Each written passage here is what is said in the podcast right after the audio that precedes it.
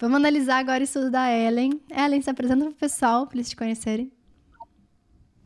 Oi, gente, eu tenho 19 anos e moro em Itabuna, na Bahia. Perfeito. Quer qual curso? Medicina na UFB em Salvador. Sensacional. Vamos nessa, vamos nessa. É, a primeira coisa que chama muita atenção no teu prontuário é que ela, ele tem pouca flutuação, né? Você vê que seus resultados são bem parecidos, teve uma queda ali, mas é muito tudo muito juntinho. Vamos falar sobre isso também. Mas primeiro eu queria te perguntar, tem alguma uhum. dúvida, alguma coisa que você acha que poderia melhorar? Alguma coisa que você queira me perguntar sobre seus estudos? É, assim, é, quando sai do simulado e vai para o pronto-socorro, aí as questões são mais fáceis. Eu consigo, tipo, ter um índice muito bom, entendeu? Aí ele sai logo do pronto-socorro. Mas aí quando está na enfermaria ou na, no plantão, aí eu tenho um pouco mais de dificuldade. Entendi, entendi. É. Isso é proposital, a primeira coisa é isso, né? Porque no pronto-socorro é base. Então, se você está errando muito lá em cima, o pessoal vai detectar e vai dizer assim: olha, ela tem dificuldade aqui nessa matéria. Vamos ver se é base? Joga pronto-socorro. Deu alta rápido? Não era base. então, isso é um bom sinal uhum. também. Porque se fosse, não. Se fosse ficar na sala vermelha, você teria que avançar mais naquele conteúdo ali. Então, com certeza, isso não é um problema. Agora, o mais importante, então, é você corrigir na própria questão. Porque, como provavelmente não é uma questão de conteúdo e também não um conteúdo básico, o que vai precisar é, vai identificar, é um conteúdo específico? Porque às vezes acontece, né? De, de, a gente errar conteúdo, uma coisa que a gente não sabia, mas era um detalhe, um rodapé de livro, né? Tem isso que acontece. Outra coisa que acontece é erro de interpretação, porque aí teoria não resolve nada. É realmente eu sei toda a teoria, mas eu não soube aplicar nessa questão. Ou distração, que é o mais comum. Você tá no, no clínico ou no internato? Tá no clínico. No clínico. Certo, daqui é, a pouco chega lá. Eu tô errando muito por interpretação e distração. Sim, muito. é isso que eu ia dizer, né? Porque ainda tem muita interpretação. Quando você chegar no internato, vai ser praticamente só a distração. Então é uma coisa também pra gente, pra uhum. gente avaliar, porque o que, que falta pra você chegar no internato? É teoria? Só se for uma coisa mega específica daquela questão, sabe? Coisas bem pontuais. Enquanto que a parte Sim. de interpretação é que vai fazer mais diferença agora. Então a gente vai focar nela. Outra coisa que eu queria ver aqui. Beleza, vamos dar uma olhadinha nos erros, né? Evolução dos erros, quase nada conteúdo que é esperado já para tua, pra tua faixa de acerto, tá ali na, nos 70%, então conteúdo vai ficando cada vez menor. Quando chegar nos 80%, ele quase zero. Só não zero porque tem umas coisas mega bizarras, uhum. né? Mas ele fica bem, bem baixinho. Enquanto isso, os erros de distração e de interpretação são a maioria, grande parte realmente de interpretação que a gente tá vendo. Então, Sim. é o que vai fazer diferença para você agora. Me conta como é que você tem corrigido essas questões de interpretação? Ah, eu, eu leio o comentário. Aí, tipo, eu fico em dúvida, aí eu vejo o que que eu errei na que eu ia colocar. Na verdade, na que eu coloquei. Sim. Entendeu? Eu vejo o que que eu errei, porque eu sempre tenho, fico em dúvida em duas e marco errada. Isso acontece. Aí, eu te perguntar. Eu analiso. Tá. Isso mais em primeiro dia ou segundo dia que você está dizendo? Mais no primeiro. Mais no primeiro, certo. Você faz aquele processo é. de. Como se fosse fazer de novo a questão, agora que você sabe a resposta, você consegue buscar na questão e falar: ah, era esse aqui o caminho que eu deveria ter feito? Sim. Ótimo. Eu olho analiso a questão tudo de novo. Ótimo. Porque assim, acontecem duas coisas nesse momento, né? Primeiro dia. Ou a gente lê a questão de novo e fala: ah, realmente. Ou a gente lê a questão de novo e fala: o gabarito tá errado. Eu tô certa. o segundo não pode acontecer, né? Porque, felizmente ou infelizmente, eles que querem, eles que escolhem o que, que a gente tem que pensar, né? Nesse sentido, o raciocínio que a gente tem que ter é. não é uma coisa subjetiva, é uma coisa que eles escolheram. Então, o gabarito tá certo, você que tá errado. Eu demorei muito para aceitar isso, eu demorei muito para aceitar isso, porque eu ficava reclamando do gabarito, eu falava, impossível! Traz aqui o autor pra gente conversar, eu tenho certeza que eu tô certa. mais certa do que ele. Tô mais certa do que ele, exato, exato. Vencer essa barreira foi difícil. Até eu conseguir pensar e falar: olha, se tu continuar nesse caminho, você vai continuar errando. Porque você fica brigando com o gabarito. É. Né? Então eu falei: olha, mesmo não concordando, lê a questão de novo e acha o caminho que ele queria que você fizesse. Isso me ajudou bastante, com certeza. Uhum. E no segundo dia, o que acontece?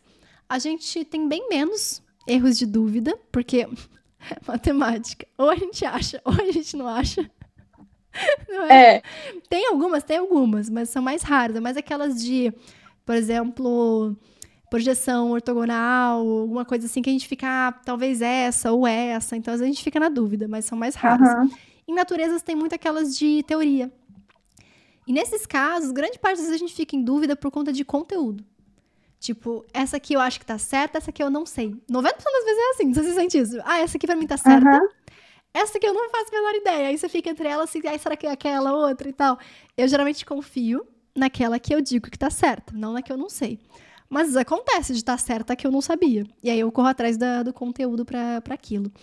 Então é isso que acontece quando eu fico em dúvida entre, entre as alternativas. Pra mim, no segundo dia, é, eu, tipo, fico muito insegura de marcar uma alternativa, sabe? Eu fico ali, aí eu volto, aí tento de novo e tal.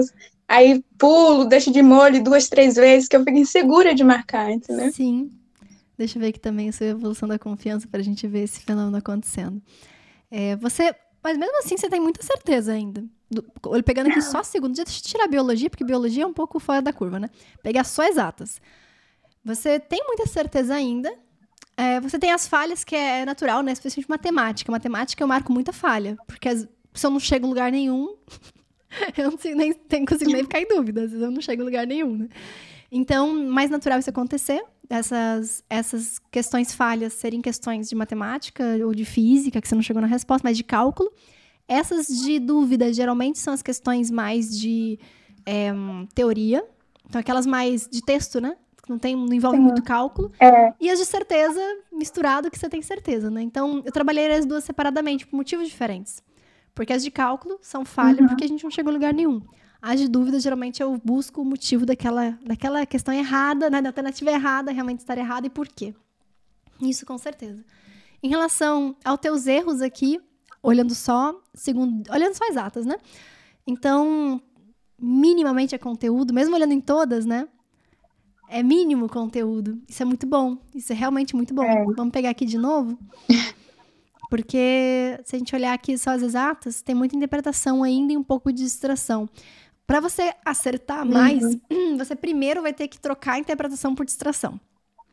Então, assim, eu quero que você caia a interpretação e aumente a distração. Eu sei, eu quero que aumente a distração. É isso que vai acontecer, né? Para só então você começar a ver resultados como 80% mais. Então, para isso, a gente vai ter que diminuir ainda mais seus erros de, de interpretação. Fazendo aquele processo que você falou. Você está fazendo isso já. Errei a questão. Por que, que eu errei a questão? Olha o comentário. Busca. Faz de novo. Você sem o comentário, sozinha, tentando achar o motivo do. Tipo, de, tentando raciocinar você mesmo se estivesse na prova. Qual caminho você seguiria, etc. Então, realmente está no caminho certo. E uma coisa interessante é que está flutuando pouco. Talvez uma coisa legal que a gente possa fazer seja flutuar mais. Porque aqui tem o ERG e Enem. Tem o ERG e Enem. Tá na hora de derrubar essa nota. É. tá na hora de derrubar essa nota. O ERG é uma prova boa para quem tá começando a, a, misturar as provas. Então, começa botando o ERG, mas pro teu nível, que você tá com 70 e pouco, é FUVEST, é Unicamp, é, pode colocar provas mais difíceis aí, URGS. Então, de verdade, perde, perde o medo. Você tem medo de fazer essas provas ou não? Pode deixar. De verdade, porque vai cair a nota, vai cair, vai dar um desespero, vai dar um desespero. Mas é isso que Tô falta também. Essa situação. Porque eu quero que aumente essa flutuação. Porque quando aumenta a flutuação, a gente uhum. evolui. Por mais bizarro que isso seja, né? Parece uma coisa ruim flutuar. Mas quando a gente flutua, a gente evolui. Porque a gente está também aumentando Verdade. o pico mais alto. E a gente está também aumentando aqui também o mais baixo. Senão a gente vai ficar estagnado. E estagnar não é legal. Então hoje, você está estagnada porque você está fazendo praticamente só provas de nível médio, sabe? Que seria o Enem e a UERJ. A gente quer provas de nível mais difícil.